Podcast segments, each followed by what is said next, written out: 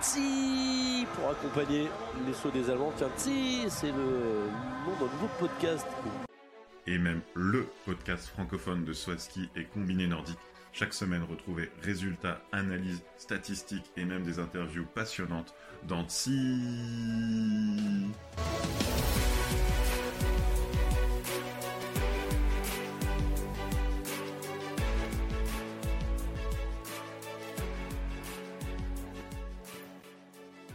Bonsoir à tous et bienvenue pour ce 27e épisode de TSI, le podcast de Soaski et de Combiné Nordique.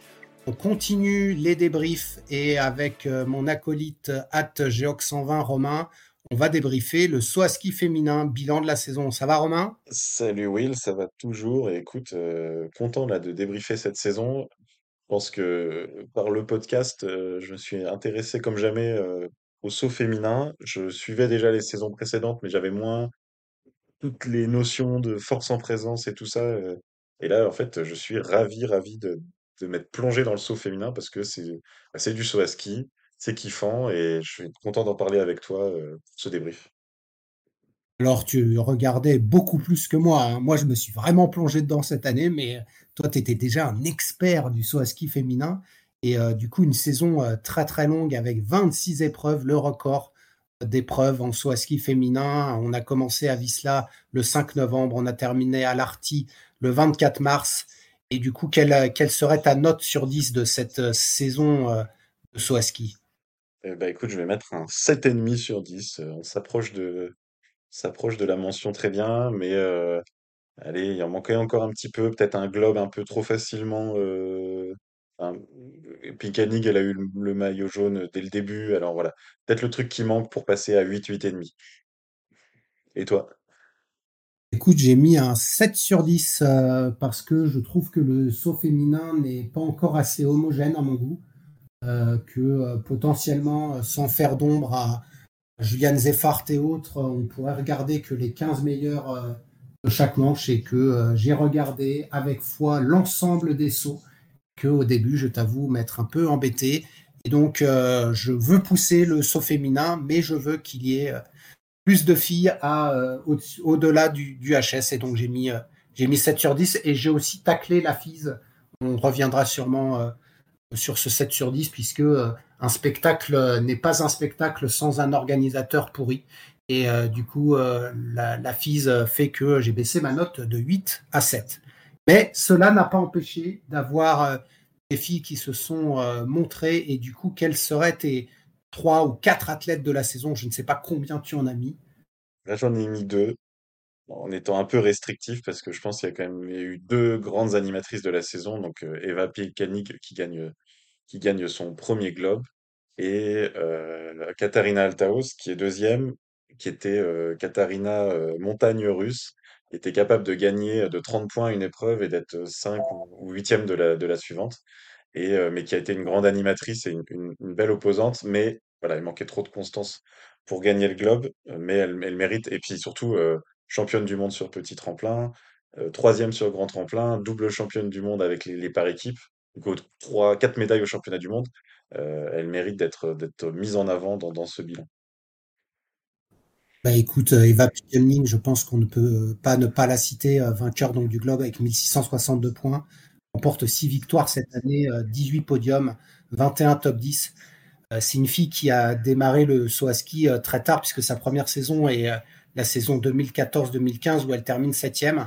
Ensuite, elle a fait un podium lors de la saison 2019-2020 avant de reculer au classement. Elle avait terminé que 15e l'an dernier, donc c'est vraiment euh, un peu quelqu'un euh, sorti de, nulle part euh, par rapport à, ces deux dernières saisons. Et j'ai euh, moi aussi euh, mis euh, Katharina Altaos parce que euh, en effet elle est euh, championne euh, du monde euh, à Planitza et que euh, elle réédite euh, des performances qu'elle avait déjà faites, donc deux fois deuxième en 2017, 2018 et 2018, 2019, avec là un record euh, de victoire puisque elle avait gagné trois fois euh, lors de ces euh, deux euh, deuxièmes places et là elle gagne sept fois. Donc euh, malgré, euh, comme tu l'as dit, son inconstance, euh, Katharina Altaos a réalisé sa saison la plus aboutie.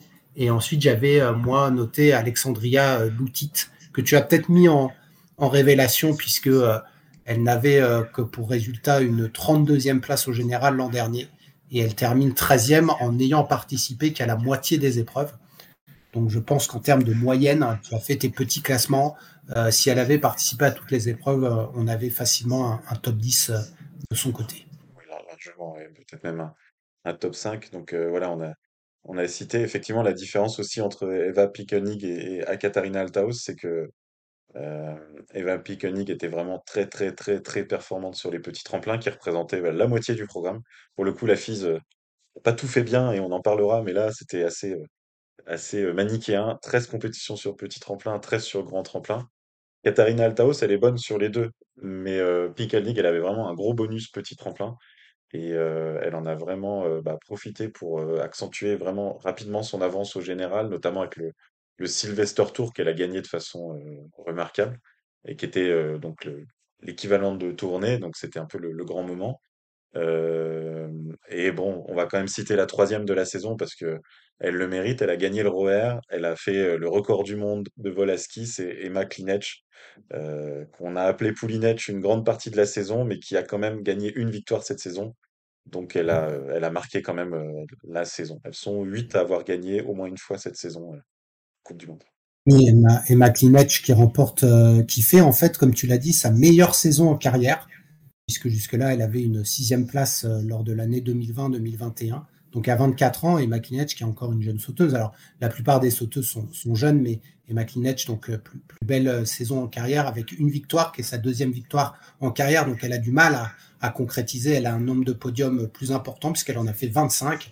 Et je compte même pas ses top 10, mais elle en a fait 21 cette année. Hein. Donc j'ai pas le, nombre de top 10, mais je pense qu'avec 21 top 10, Klinech doit être en haut avec, avec Altaos et, et oui, c'est clair. Et donc, elle a été euh, au coude à coude avec euh, Anna Odinström, qui est, euh, sans être une révélation, elle avait vraiment, elle est, présente sur le circuit. Elle a, vraiment mieux performé cette saison. Elle a gagné trois fois, notamment sur le Sylvester Tour, et, fait dix podiums. Donc, il y avait une belle bataille pour le, podium du général. D'ailleurs, on voit qu'elles sont, voilà, il y avait finalement des duos. Euh, League Altaos devant, Klinech Ström à, dire 200 points derrière, et puis après il y a un gros trou avec la cinquième euh, Selina Freitag. Euh, dans les autres vainqueurs de la saison, on a Chiara Kreuzer qui a gagné deux fois. Euh, je crois que c'était du côté de Rasnov et j'ai plus en tête. Comment ne pas citer Silly Upset là qui nous a fait vivre les plus grosses émotions de la saison. Peut-être que tu la citeras plus tard. Moi, je l'ai pas noté, donc je voudrais en parler maintenant parce que pas noté non plus. Madame Grand Tremplin. Elle est, troisième sur les grands tremplins, mais elle est 22e mondiale sur les petits tremplins, donc rédhibitoire pour le classement général, mais quatre victoires sur cinq podiums. Donc en plus, quand elle est devant, elle, elle concrétise. On a eu Yuki Ito, deux podiums, c'était deux victoires. Et, euh, et donc tu as cité déjà l'outil. Donc voilà, on a, on a les, les, femmes qui ont le plus, euh, le plus performé cette saison. C'est vrai que tu citais peut-être le manque de densité au-delà de la 15-20e place, c'est vrai.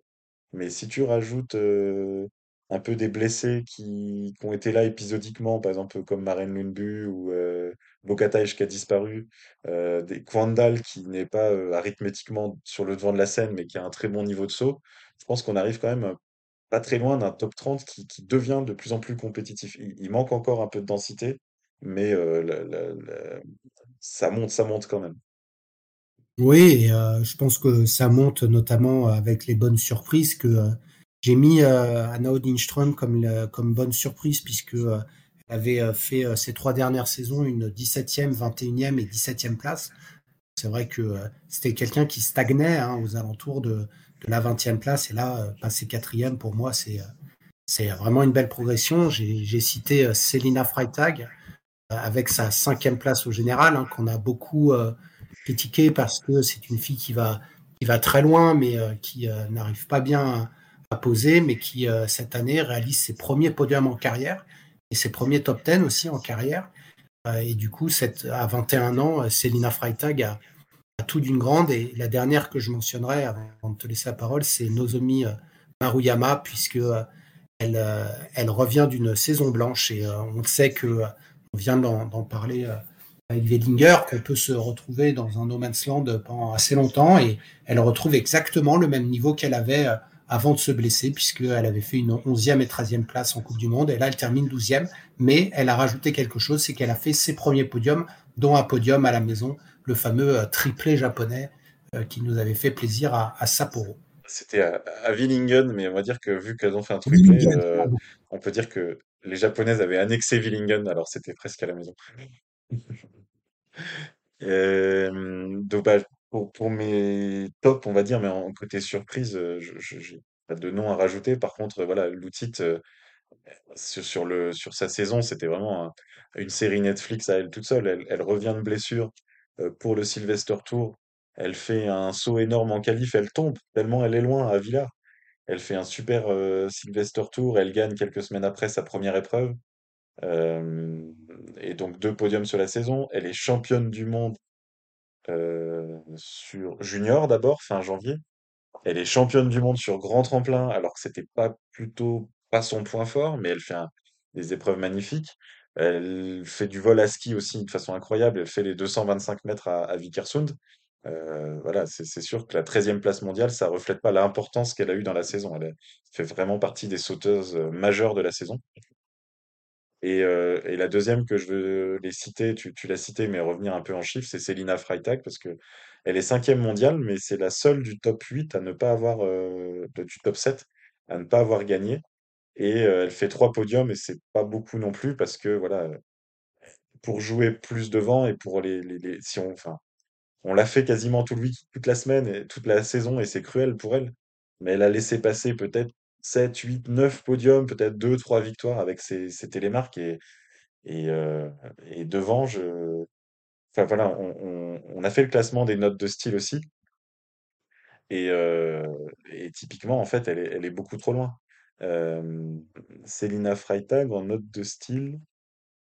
Freitag, Freitag, faut aller vraiment la chercher très loin dans le classement. Elle est, elle est treizième Elle, en fait, elle a une note moyenne de 50, virgule- enfin, de 16,8, on va dire. Donc, elle a 50 points des juges. À Katharina Altaos, elle a 53,6, c'est-à-dire qu'à chaque euh, Altaos, elle prend 3 points. Les autres, Kreuzer, Pikelny, Klinec, elles lui prennent environ 2 points à chaque saut, en fait. Donc euh, à peu près 4 points par épreuve. Et avec beaucoup d'épreuves sur petit tremplin, avec des choses comme ça, c'est bah, des podiums qui se sont envolés tout au long de la saison. Katharina Altaos, c'était la, la Là plus où- pro.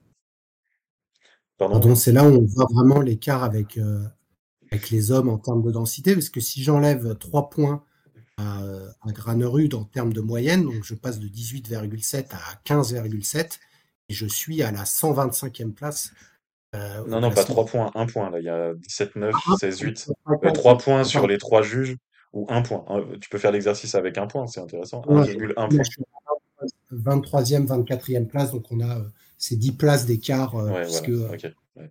les 13e, ce qui est plus réaliste par rapport à, à ce qu'on a en tête de la différence d'homogénéité, si on pourrait, pourrait la, la juger sur cet indice.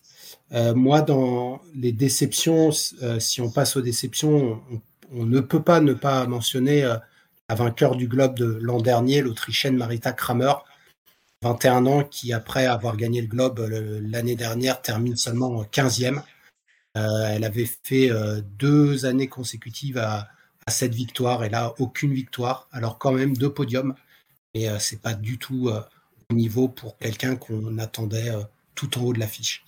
Oui, je sais pas, il y, avait un creux là. Euh, autrichien, on a vu Pinkelnig et, et Kreuzer euh, faire de super perfs et toujours s'encourager aussi. Il y a le côté un peu humain qu'on voyait dans la, dans la raquette et, et Kramer, on l'a pas beaucoup vu sourire cette saison. Elle a bien commencé. C'est une saison euh, comme Lindvik, hein, c'est assez impressionnant aussi.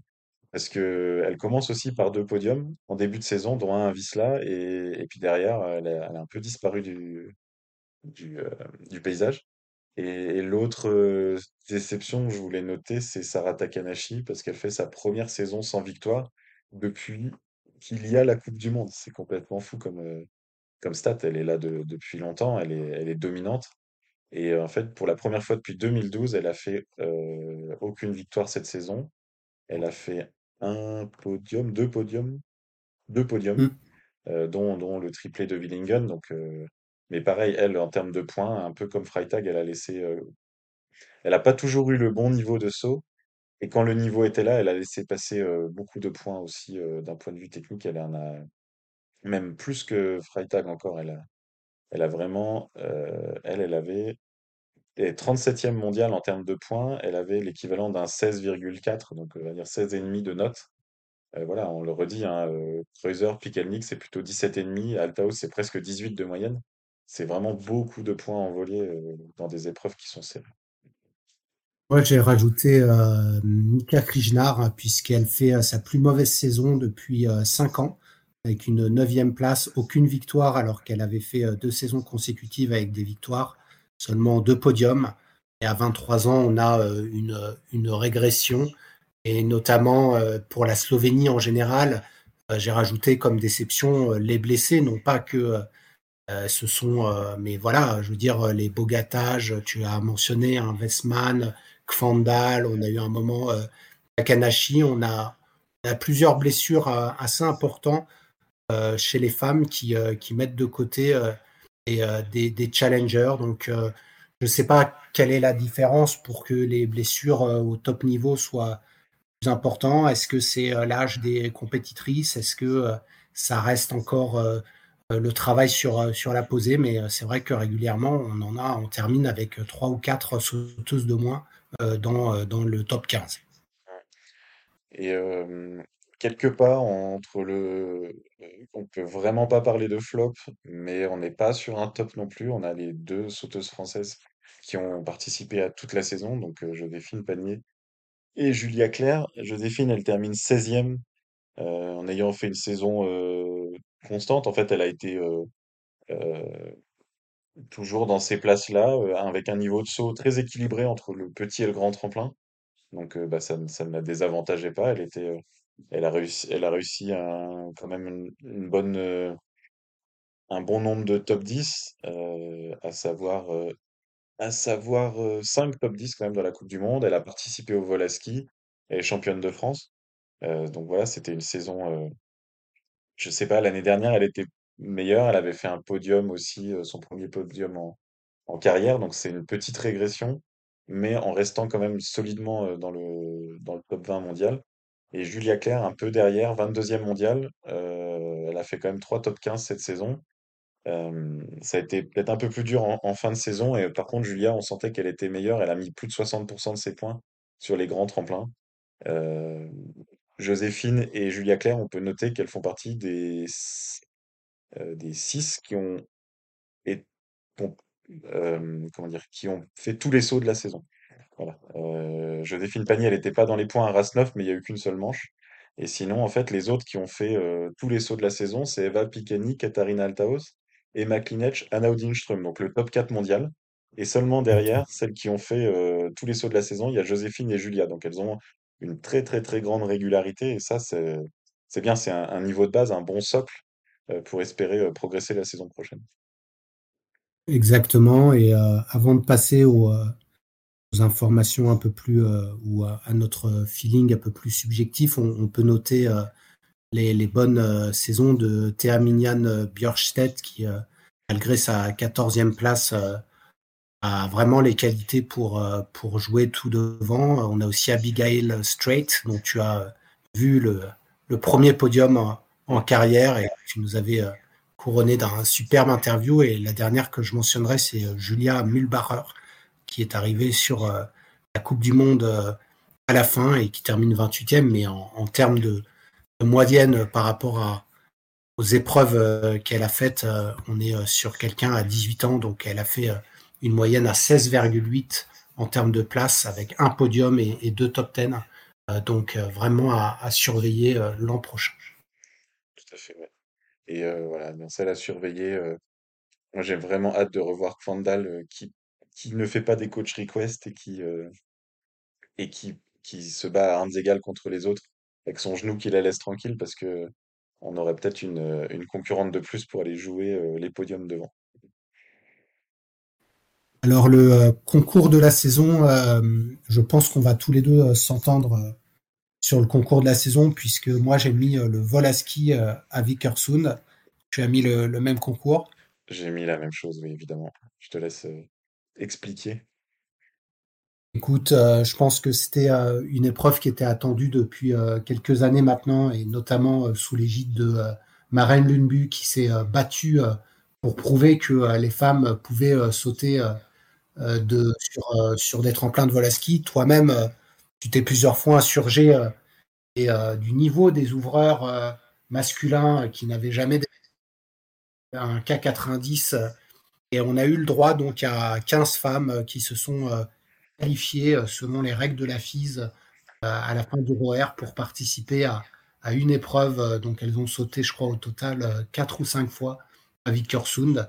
Et donc, comme tu l'as dit, euh, le record du monde de d'abord d'Alessandria Lutic, puis euh, de Emma Klinech, un concours remporté par Yuki Ito, qui, elle, avait été euh, au départ euh, bannie du, euh, du top 15, car elle était terminée 16e suite à une, une élimination un peu injuste. Enfin, pas injuste, ça, mais.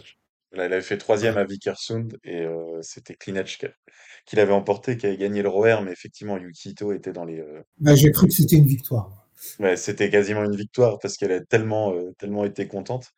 Euh, je cherche depuis euh, si je peux mettre un autre concours, parce que tu, as tout dit là pour Vikersund. Dans ceux qui me viennent spontanément en tête, j'ai quand même le, dimanche avec le triplé des japonaises et puis triplé avec des longs sauts. Et euh, Willingen même le samedi. En tout cas, c'était un vraiment très beau week-end avec Katharina Althaus qui fait un saut monumental à 149,5 mètres. Avec Télémark, il y avait 20 000 personnes dans les tribunes. Euh, aussi, ces épreuves euh, doubles, on va dire, ces week-ends où hommes et femmes étaient au même endroit au même moment, c'était les épreuves les plus, euh, avec le plus de, spectateurs et c'était ouais je vais noter le, week-end de Willingen était une, vraie vraie réussite sportive cette année pour la Coupe du Monde féminine. Et du coup, quel a été ton meilleur moment plus global, si tu en as Bah, là à du coup là on, on arrive dans le très subjectif mais voilà j'ai j'ai passé un week-end euh, phénoménal à Interlaken. Euh, c'était la première accréditation de TSI hein, mine de rien donc euh, de notre petit podcast euh, où on a eu euh, j'ai eu l'occasion d'aller euh, un peu euh, derrière le rideau et puis euh, de discuter avec les athlètes, euh, échanger avec, avec Julia, euh, avec euh, Joséphine, avec Abigail Strait. Euh, c'était euh, des belles épreuves sur le nouveau tremplin en plus, hein, qui a été refait. Euh, de rencontrer d'autres passionnés de saut aussi au tremplin, d'autres Français ou un autre podcasteur du célèbre Flug Show allemand. Et voilà, c'était c'est vrai, c'est très subjectif, désolé à, à tous, mais ça a permis de, bah, le, saut féminin m'a permis de passer un, excellent week-end à Interlaken. en tout cas, tu nous avais ramené des, des très bons interviews, donc je pense qu'on a, on a aussi profité de, ta présence euh, sur place. Et en effet, tu as vu euh, le podium d'Abigail qui, euh, t'a répondu en, français. Et je pense que avec un peu de chauvinisme, c'était quand même quelque chose de, très sympa. Moi, j'ai mis de façon générale les, team events mixtes, dont j'ai trouvé l'ambiance vraiment bon enfant. Donc, tu as mentionné le nombre de week-ends où les hommes et les femmes étaient euh, en même temps. Et du coup, la FIS avait organisé des, des team events qui ont été des, épreuves euh, très alléchantes et, dont l'ambiance était euh, plutôt de, bonne facture. C'est vrai, c'est vrai. On s'est régalé, notamment à, à Titi Neustadt pour le, pour le premier. Et bon, bah voilà, il faut finir par un petit bémol. Euh, quelle serait ton, ta déception ou le, le pire moment pour toi de la saison? Et ne dis pas Lillehammer. T'as Bah déjà non, utilisé ton joker chez les hommes. mais... Et du coup, j'ai utilisé ton joker à toi puisque j'ai mis l'Arty. Ah, On avait deux, hein. Et c'est vrai que cette finale de l'Arty euh, est vraiment euh, tombée dans les, dans les oubliettes. Je ne sais même plus qui a gagné. Je crois que c'est Yukito, mais je euh, crois qu'elle-même ne savait pas qu'elle avait gagné. même elle ne savait pas. On est tombé sur une loterie horrible, à un horaire horrible. C'était catastrophique. Et du coup, c'était mon pire moment de, saut à ski euh, dans ce week-end de, l'Arty. C'est vrai que le vendredi, euh, il y avait des patins de neige. Enfin, c'était dur. Oui, et en fait, euh, du coup, toi, tu mets un, mot sur une épreuve sur le, ma déception générale. Je me suis mis euh, programmation, donc tu vois, tu l'as, pointé du doigt. Voilà, on a eu beaucoup d'épreuves les vendredis, en fin d'après-midi, des épreuves le samedi à 10 heures. euh, euh, voilà, tout n'a pas été fait pour valoriser le saut féminin. Et voilà, quand on aime le saut à ski, en fait, le saut à ski euh, D'ailleurs, c'est pas du saut à ski féminin, c'est des femmes qui font du saut à ski, ça reste du saut à ski. Et bah, le- quand on veut tuer son chien, on dit qu'il a la rage. Si on met pas en- si la FIS ne fait rien pour mettre en avant le, euh, le saut féminin, après ils pourront dire ah, il n'y a pas des bonnes audiences et puis, euh, et puis diminuer encore leur, leur investissement alors qu'en fait on a des, des athlètes, des super épreuves, des beaux tremplins. C'est bien en plus, ça nous change un peu, on voit d'autres tremplins. Et il y avait de quoi faire largement mieux en termes de, programmation pour mettre en avant ce, saut euh, qui, euh, des femmes qui, euh, bah, qui le méritent tout simplement. Voilà, et comme on avait fait pour les hommes, on termine par le pire moment, mais on a eu vraiment une, une magnifique saison. Et pour tous ceux qui, avec nous, ont pu se plonger dans l'univers du saut à ski féminin, eh ben, on peut voir qu'on prend énormément de plaisir à, regarder cette discipline. Et, du coup, on continuera à vous la faire vivre euh, l'année prochaine avec, euh, de mon côté, je l'espère, plus d'homogénéité. On l'espère aussi revoir les, femmes sur un tremplin de vol à ski et pourquoi pas une tournée sur grand tremplin. Donc encore beaucoup, beaucoup de choses à, faire. Et c'est quand même euh, un endroit où on a quand même deux Françaises, en tout cas une dans le top 20 et, une dans le top 25. Donc, euh, donc voilà pour, pour le saut à ski féminin. On vous retrouve euh, bientôt pour euh, le bilan euh, du combiné nordique. Merci de nous avoir suivis. Je te dis à la prochaine. Merci Will. Euh, allez les Bleus, tu as raison de le dire. Euh, voilà, on a des, des Françaises dans l'élite et euh, vivement la saison prochaine. Bye bye.